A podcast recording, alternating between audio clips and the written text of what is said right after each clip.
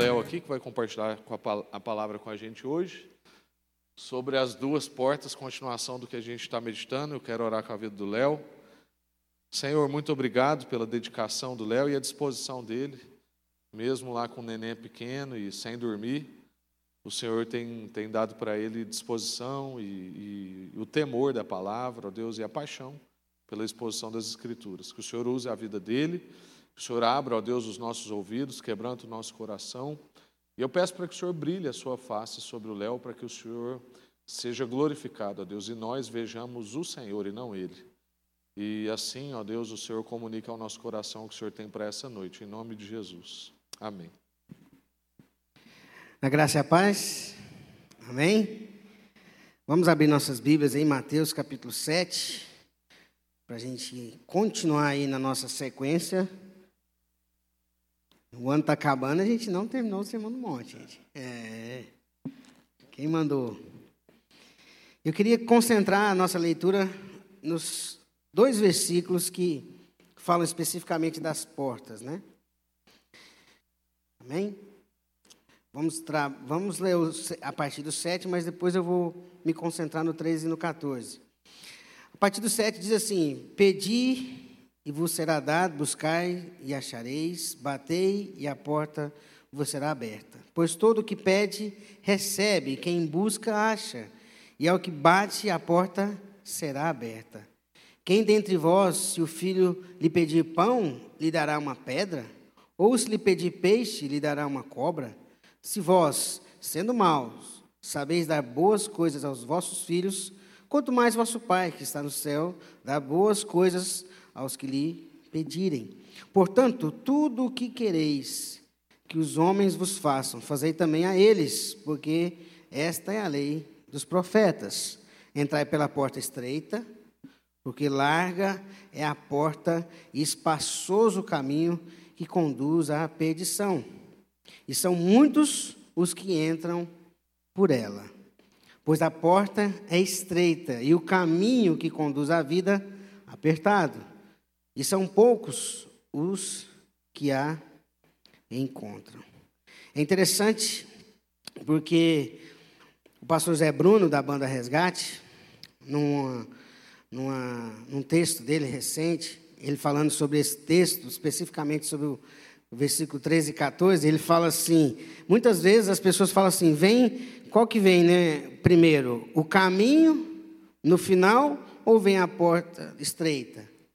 E aí ele fala de, uma, de um problema né, que muitas pessoas é, é, têm na interpretação, que primeiro vem a porta estreita, né, que é a dificuldade inicial de você conseguir passar por essa porta estreita, e depois você vai ver o que é bom quando vir ou vier o caminho estreito. E aí ele brinca assim: é aí que o filho chora e a mãe não vê. E qual que vem primeiro? Que a gente poderia ficar preocupado com isso, né? Jesus disse essas palavras já entrando na parte final do Sermão do Monte. Ele está quase concluindo o sermão. E é importante lembrar que Cristo disse essas palavras não para pessoas que não conheciam. Jesus sentou com seus discípulos e ele está falando para os seus discípulos e não para quem estava ouvindo ele pela primeira vez. Então não era ninguém desconhecido, era gente que sabia quem ele era e o que ele já estava fazendo. Após uma série de ensinamentos impressionantes, nós encontramos nessa parte final quatro avisos, né? Ele vai falar de dois caminhos, duas árvores, duas, é, dois construtores e duas, duas profissões. Eu quero concentrar nesses dois caminhos aqui. Né? Esses quatro avisos compõem uma conclusão desse sermão é, do monte e mostra uma coisa: a necessidade da obediência. Em cada caso desses quatro avisos, ele vai fazer uma separação bem distinta entre os discípulos e os religiosos. Quem realmente segue a Cristo é seu discípulo ou quem é apenas um religioso frequentador. Jesus começa a encerrar o sermão com uma clara convocação para que aqueles homens e mulheres que estavam ouvindo ele desde o começo do sermão tomassem uma atitude, saíssem dali para uma ação. Eu queria que a gente orasse agora, amém? Senhor, fala conosco nessa noite. Nós temos a palavra do Senhor aqui nas nossas mãos, essa palavra que pode nos orientar, corrigir, ensinar, que ela encontre os nossos corações abertos, a nossa mente preparada. Livra-nos, ó Deus, da desatenção, da, do cansaço, desse, da correria, que nós possamos ter um tempo aqui mesmo para meditar, refletir naquilo que o Senhor deixou como palavra viva para as nossas vidas. Em nome de Jesus. Amém. Jesus, até esse ponto do Sermão do Monte, ele apresentou vários assuntos importantes que vão desde, primeiro, os cidadãos do reino dos céus, como é que são essas pessoas, esses cidadãos do reino do céu, ele fala também das bem-aventuranças com relação ao mundo, como é que você é feliz em relação ao mundo. Ele também fala de que a justiça desse reino, desse rei, né, para nós. E também fala o que, que esse reino dos céus exige dos cidadãos desse reino, como é que eles devem agir. E após essa apresentação, Cristo começa a concluir o sermão falando de alguns princípios que eu quero copiar um estudioso que falou que chama, ele fala assim que são os princípios do caminho, nessa parte final. A essa parte final, Jesus insiste que todos que foram alcançados por aquela mensagem entrem no reino dos céus. Ele está fazendo um convite, ele está chamando, proclamando as pessoas. E se porventura alguém já entrou, mas ele está com alguma ressalva, é como se Jesus estivesse falando assim: ó, entra de fato, plenamente, entrega, não fica mais ou menos, não fica no meio do caminho. Jesus usa uma figura que vai utilizar muito. Ele fala o seguinte: prossigam firmes no caminho. Esse entrar no reino dos céus é exemplificado por Cristo nessa passagem que a gente vai meditar, pela porta e pelo caminho. Jesus escreveu a entrada em seu reino como algo convidativo, mas ao mesmo tempo difícil. Ao mesmo tempo, ele convida com algo que é desejável, mas com algo que é bem desafiador para nós. Um dos comentaristas, Hendrickson, fala que esse convite para entrar no reino envolve dois tipos de circunstâncias: favoráveis e desfavoráveis. Favoráveis por quê? Porque os que entram no reino dos céus são benditos. Os que entram no reino dos céus são possuidores do reino do qual eles são consolados com as aflições, das aflições. Esses, esses que entram no reino vão herdar, e ainda não herdaram, mas vão herdar a terra com Cristo. Eles serão plenamente saciados. Isso é algo favorável que a gente fala assim: não, eu quero entrar no reino, eu quero participar desse reino. Mas existem circunstâncias desfavoráveis, pelo menos para a nossa carne. Por quê? Porque as circunstâncias desfavoráveis, sabe quais são? Seremos, seremos perseguidos, insultados, caluniados. Nós vamos precisar praticar uma justiça que excede a justiça dos fariseus e dos escribas. Nós vamos, de, nós vamos precisar e deveremos amar não só a nossa família, mas vamos ter que amar os nossos inimigos. Nós vamos precisar orar pelos nossos perseguidores. Mas não é orar para Deus, Senhor, abençoa aquela chefe que não acredita que é ateia ou ateu. Não é orar para os nossos perseguidores para que Deus pese a mão, não. É para abençoar mesmo. E nós não devemos ser críticos em excesso. Essas são as circunstâncias desfavoráveis. E é interessante que parece que Jesus ele não tinha sido influenciado pelos evangelistas avivalistas, né? Que pregam um evangelho muito mamão com açúcar ou um evangelho de muitas facilidades. Jesus fala o que é benéfico, mas fala das dos desafios, das dificuldades. E essa ideia de dois caminhos que nós encontramos nesse texto, nesse trecho, é algo que era comum na literatura secular naquela época já. Jesus não falou algo que era muito fora da realidade. Ele exemplificou algo que era algo que as pessoas já sabiam. Por exemplo, um poeta grego chamado Hesíodo falava do seguinte: do caminho da impiedade e do caminho da virtude. Um pouco antes de Jesus, o profeta Jeremias, falando um pouco da perspectiva judaica, Jeremias fala do caminho da vida e do caminho da morte. E a partir disso, a gente consegue perceber, principalmente nesses dois versículos, o 13 e no 14, algumas coisas com as quais eu queria conversar com vocês. Ele fala de duas portas e dois caminhos. Jesus fala de dois tipos de pessoas que vão caminhar aqui. E ele fala de dois destinos. Pela descrição, pelo que Mateus escreveu, nos versículos fica claro a combinação entre porta estreita, caminho apertado, porta larga, larga, caminho espaçoso. Isso está fácil. Mas o que, que vem antes? Será que tem uma lógica do que, que é primeiro, o que, que é segundo? Primeiro é a porta, depois é o caminho? Ou é o caminho para depois chegar na porta? Qual que é a dinâmica?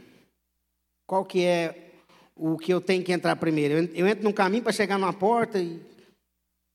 Se nós olharmos para o contexto, né? E tem dois contextos que me chamaram muito a atenção. O primeiro está lá em João capítulo 10, versículo 8 e 9. Nessa passagem de João 10, 8 e 9, Jesus fala assim: Em verdade, em verdade vos digo, eu sou a porta das ovelhas. Esse versículo 7. Lá no versículo 9, no mesmo texto, ele fala assim: Eu sou a porta. Se alguém entrar por mim, será salvo. Entrará e sairá e achará pastagem. Um pouco à frente, no capítulo 14, versículo 6, nós vamos ver o próprio Jesus falando novamente de si mesmo, onde ele vai falar o seguinte: Respondeu-lhe Jesus: Eu sou o caminho, e a verdade e a vida. Ninguém vem ao Pai senão por mim. O que me chamou a atenção, então, é que essa porta, a porta, ela é estreita. Sabe por quê? Por que, que essa porta é estreita? Porque é somente por meio de Cristo que nós temos a vida, a eternidade e o Pai. Não há outra porta para a vida eterna se não for por Jesus Cristo. Então, por isso que ela é uma porta estreita. Um cara igual eu, baixinho, já fica alegre quando vê falar isso. Né? Só que aí, para mim, ela tem que ser né, baixinha, mas não pode ser muito né? Ela não pode ser, o comprimento dela tem que ser um pouquinho mais, mais largo para me passar. Mas o que é de fato é que essa porta é estreita, porque há somente uma forma de passar por ela. É colocar a nossa vida em Cristo. Não há outra forma de se passar por essa porta se não for por Jesus. A outra coisa que me chama a atenção é que esse caminho que a gente observa, é um caminho apertado, e ele é apertado porque só pode ser feito de uma forma, como Cristo faria. Me lembrei, por exemplo, quando ele fala que ele é o caminho de um livro que é um clássico, né? Em seus passos, o que faria Jesus. O caminho é, o caminho é apertado porque não há uma maneira de trilhar esse caminho se não for igual a Jesus. Se formos fazer o caminho dele da nossa forma, não vai dar certo. Então, ela é a, a, a porta estreita, porque é somente Cristo, só. Não, mas não tem um jeito assim de abrir uma parede do lado, entrar por aquele buraquinho do cachorro, não. Somente por Cristo. Para entrar pela porta estreita, a pessoa precisa, por exemplo, desfazer né, algumas coisas.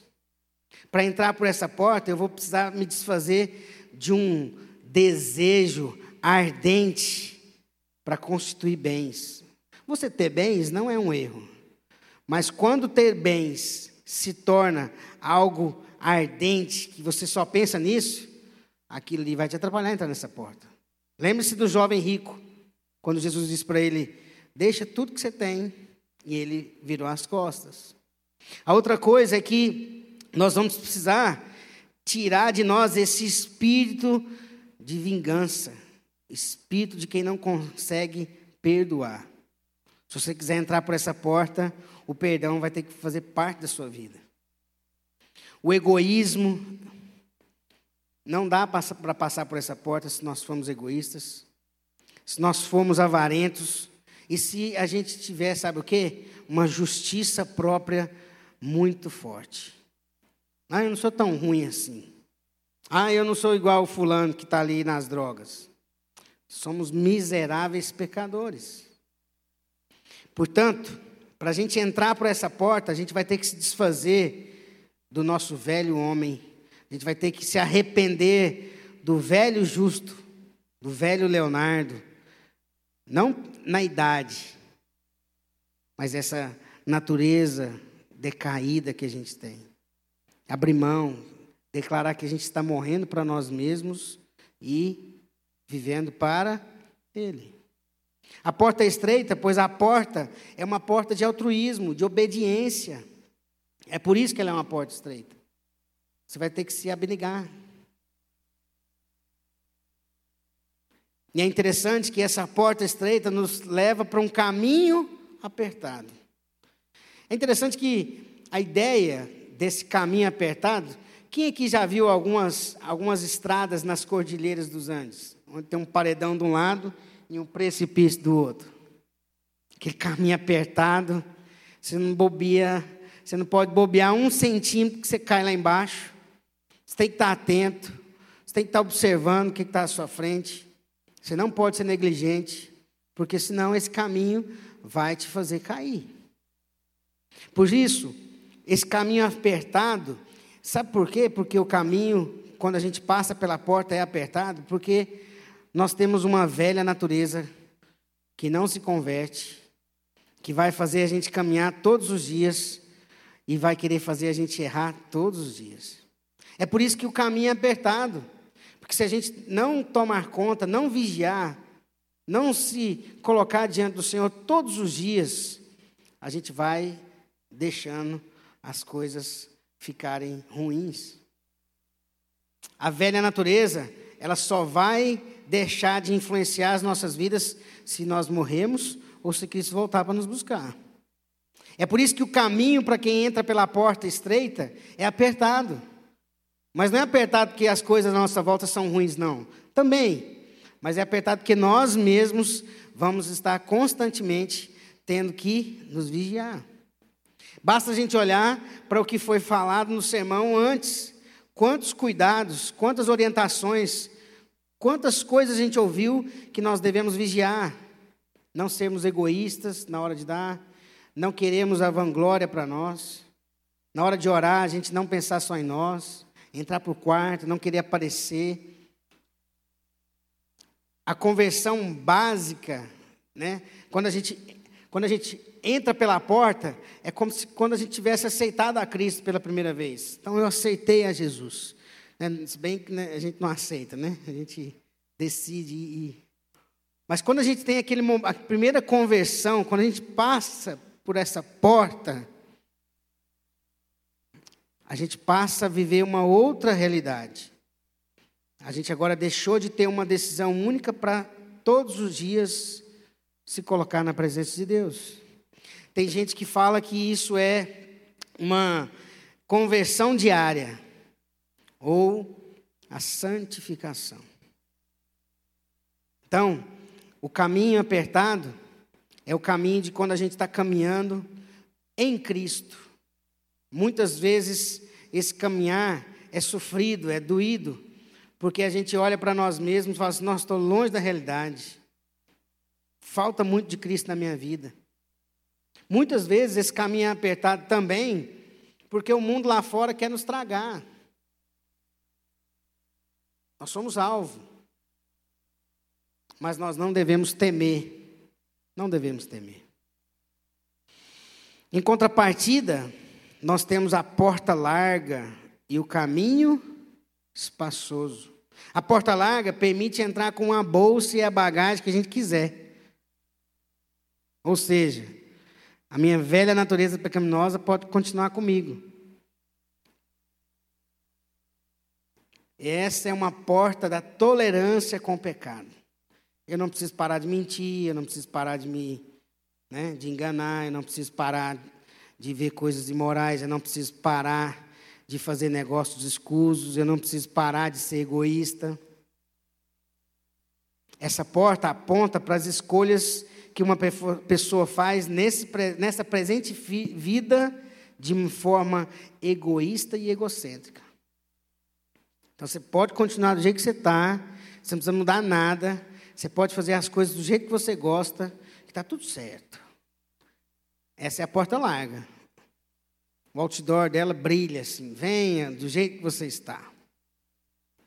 Algumas é, portas hoje tentam influenciar a gente para a gente melhorar, crescer, mas é sempre de forma egoísta, egocêntrica. E essa, essas portas não é a porta estreita. Ela é larga, ela continua larga. Ela quer que você evolua, cresça, melhore, se desenvolva para obter né, objetivos somente aqui para a Terra. Essa, essa porta leva a gente um, essa, essa porta larga leva a gente para um caminho amplo. Por um lado, o caminho ao qual a porta larga dá acesso, ele é um, é um caminho espaçoso, cabe todo mundo, do jeito que todo mundo está. Pode-se denominar, e aí eu copiei, né, um autor que falou que esse caminho amplo poderia ser chamado, sabe de quê? De Broadway. Essa famosa avenida lá nos Estados Unidos, cujo significado do nome é caminho largo. Os letreiros ao longo dessa espaçosa avenida dizem o seguinte: tem vários letreiros lá. Bem-vindos, cada um de vocês e todos os seus amigos, com muita alegria. Viajem como você quiser, o tão rápido quanto você desejar.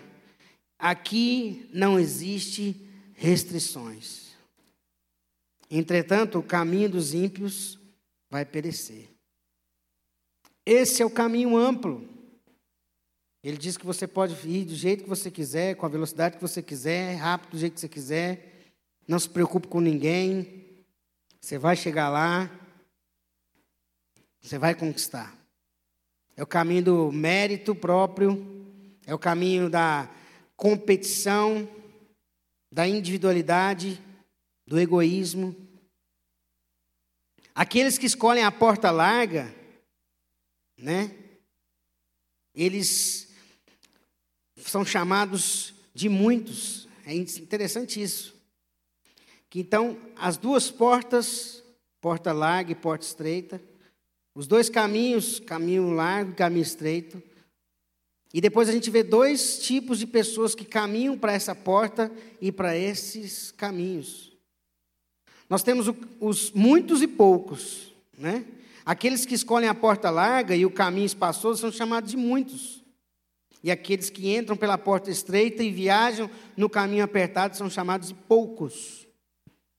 Isso está em sintonia com Mateus capítulo 22, mais à frente, no mesmo livro aqui, versículo 14, que fala assim: Muitos são chamados e poucos os escolhidos. E é interessante que Cristo está falando isso tudo para os seus discípulos. Cristo está orientando os seus discípulos para que eles não sejam parte desses muitos. Não obstante, o número inteiro dos eleitos, é interessante que a gente às vezes pensa, será que vão ser poucos? O número dos eleitos descrito no Apocalipse, por exemplo, é uma multidão. Então, aparentemente, parece que Jesus faz uma confusão aqui, é poucos, mas lá na frente é muitos. É uma multidão, mas será uma multidão de poucos. É difícil essas contabilidades na Bíblia, né? Os muitos têm uma aparente liberdade e felicidade. Esses que escolhem a porta larga, o caminho largo, eles têm uma aparente liberdade, uma aparente felicidade. Mas isso é de natureza superficial. pois todo aquele que vive em pecado é escravo do pecado. A realidade desses muitos, de acordo com um comentarista da reforma, ele faz um, esse comentarista que eu li, ele fala o seguinte que esses muitos aqui são mais ou menos a gente poderia comparar com alguém acorrentado numa prisão, jogado numa masmorra. Ele está lá, acorrentado, preso, porém não se apercebeu, não entendeu onde é que ele foi jogado e colocado. E à medida que o tempo vai passando, à medida que o tempo está seguindo, aquela corrente presa no seu pé e presa na parede daquela masmorra, aquela corrente começa a apertar, apertar, até que ele se vê numa condição onde ele não consegue mais sair. Então, muitas vezes a pessoa acha que o caminho largo, a porta larga, são atrativos, mas o caminho que esse que essa decisão vai nos levar, vai levar, a gente vai ver daqui a pouco, não é muito bom. Os poucos, por outro lado, sabem que grande paz tem aqueles que amam a tua lei. Os poucos que entraram pela porta estreita, sabe, são, são pessoas que a Bíblia descreve dessa seguinte forma aqui, ó. São afligidos, porém não esmagados perplexos, porém não desesperados, entristecidos, mas sempre alegres, pobres, mas enriquecendo a muitos, nada tendo, mas possuindo todas as coisas. E além dos tesouros que já possuem desde agora, eles sabem que riquezas maiores esperam por eles porque a nossa leve e momentânea tribulação produz para nós um eterno peso da glória acima de toda a comparação que esse mundo pode nos dar. Eu quero chegar, ir caminhando para o fim, falando dos dois destinos que essas portas e caminhos podem levar, que esses dois tipos de pessoas que vão caminhar e entrar podem chegar.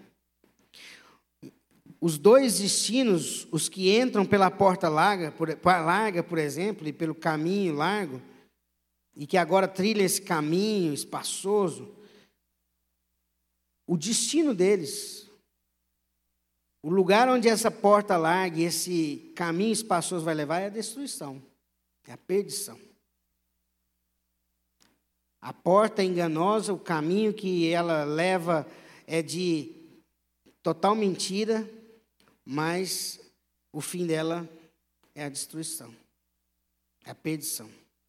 Ou seja, quem entra por essa porta larga e faz essa caminhada por esse caminho espaçoso, vão ser aniquilados e vão, e vão experimentar a perdição eterna.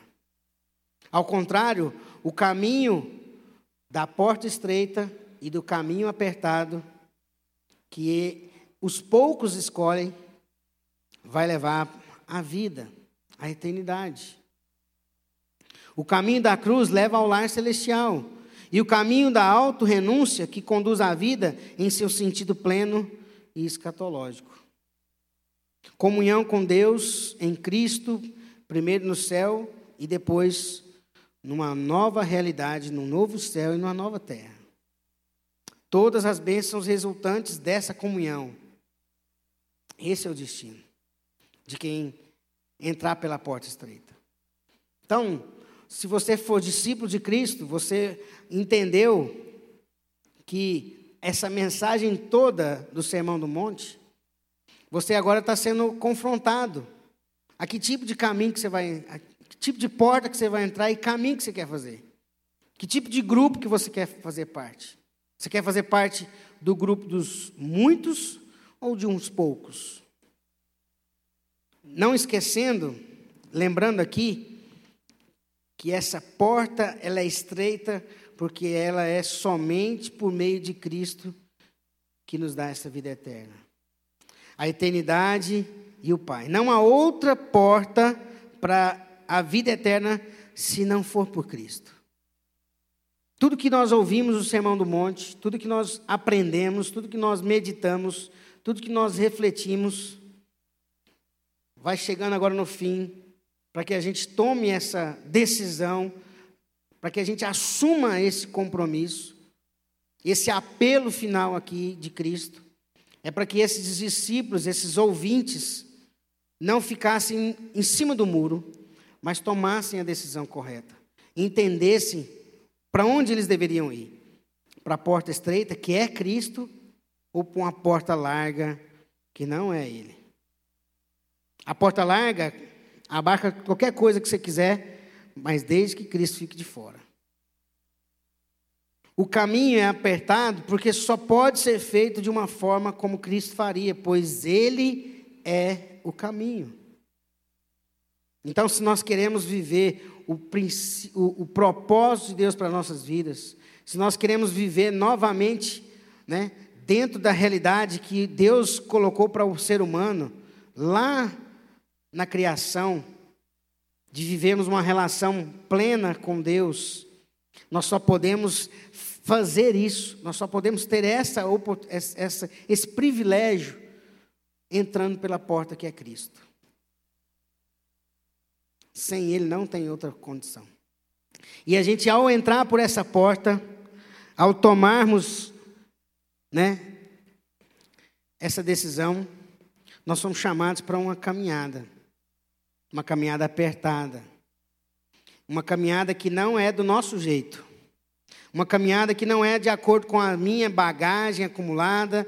Uma caminhada que não depende do que eu já acumulei de recursos. Uma caminhada que não depende da minha força, uma caminhada que deve ser feita como Cristo faria. É por isso que tem que ser diária. É por isso que precisa ser todos os dias. É por isso que todos os dias eu tenho que ir até Cristo e falar com Ele: Cristo, Senhor da minha vida, o que, que o Senhor tem para mim hoje? Como é que vai ser lá na clínica? Como é que vai ser lá na farmácia? Como é que eu vou agir lá no meu serviço? É por isso que quando a gente entra por essa porta, a gente não está mais vivendo como antes, do nosso jeito, do jeito que der, deixa a vida me levar. Não é mais assim. É uma caminhada em Cristo, caminhar nele. E essa caminhada só vai acontecer, só vai dar certo se nós fizermos em Cristo. Baixa a cabeça. Feche seus olhos, queria orar. Essa caminhada não pode ser feita sozinha. É por isso que a gente precisa da igreja, da família, do corpo. A porta é Cristo e a caminhada é com a família, com o corpo. Então, se você tem sentido um peso para entrar nessa porta, pode entrar. Há uma família te esperando para caminhar com você. Você não está só, você não precisa ficar só, você não precisa lutar sozinho, sozinha, mas você pode contar com Cristo e com os irmãos que somos nós. Por isso que quando alguém escreve um livro igual Rafael, participou de um livro, a gente está junto. Por isso que quando alguém alcança um objetivo grande, um, uma, um grande êxito, a gente participa também.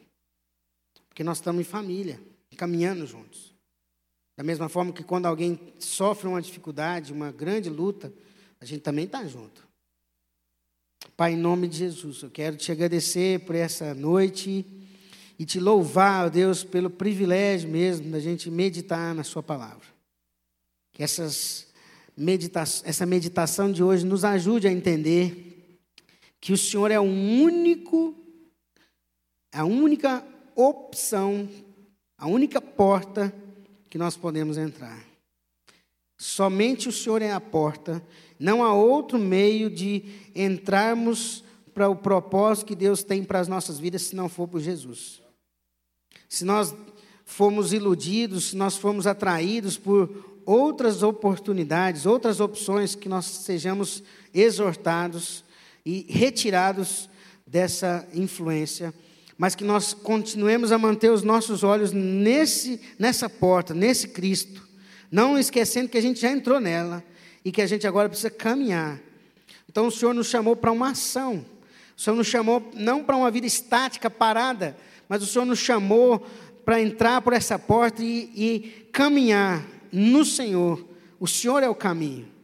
Só há uma maneira de, de viver essa caminhada, só há um modo de nós exercermos mesmo a nossa vida, e é de acordo com Cristo, que é o caminho.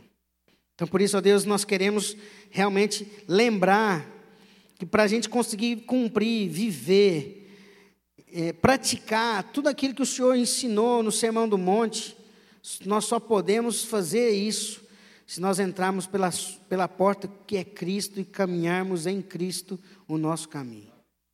Dá-nos essa graça, Deus, dá-nos esse discernimento. Quando a gente começar a se esquecer, quando a gente começar a negligenciar, quando a gente parar ou deixar de fazer o nosso devocional diário, nos lembra que é diariamente que o Senhor nos chamou para uma caminhada, para uma jornada que depende diariamente de estarmos com o Senhor. Que o Senhor não quer que a gente se encontre com o Senhor apenas num domingo, numa quarta-feira à noite, mas o Senhor nos chamou para todos os dias nos lembrarmos do Senhor, dependermos de Ti e entregarmos nossa vida a Ti e buscarmos aquilo que o Senhor tem para nós naquele dia. Que nós possamos nos lembrar, seguir o Senhor em todo o tempo, em qualquer situação, no dia bom, no dia difícil, mas que o Senhor seja a presença marcante, constante e mais importante nas nossas vidas. Assim nós oramos, te agradecemos, em nome de Jesus. Amém. Amém. Graças a Deus. Muito bom, Léo. Achei interessante que feliz um exemplo que o Léo deu do, do caminho apertado, né, como uma parede de um lado e um precipício do outro. Porque às vezes a gente vê isso como uma coisa ruim, né? Assim, ah, um caminho apertado. É, mas a verdade é que acho que todos nós aqui, né, corremos, sofremos muito mais a tentação de entrar por uma porta estreita e querer um caminho espaçoso do que a coisa da porta larga e o caminho espaçoso. A gente até quer a porta estreita, a gente quer Jesus, né? E muita gente quer Jesus. E, e Jesus de fato recebe a todos como estão, mas a vida com Cristo exige uma transformação. E aí é, é, é, venha como está, mas não continue como está. E o jeito amoroso de Deus com a nossa vida é justamente apertando o caminho para a gente não ficar distraído. Então, o exemplo né, de um lado precipício e do outro parede é justamente porque aí a gente está sempre atento. Então, o caminho estreito é, não é para o nosso prejuízo, para a gente viver apertado. É porque, por amor a nós, nós temos que viver sempre alerta. E esse é o jeito do caminho, né? Então, que a gente não corra, né, não sofra da tentação de entrar por uma porta estreita, mas querer viver num caminho largo, né? É, porque a porta é estreita, mas o caminho também tem que ser estreito.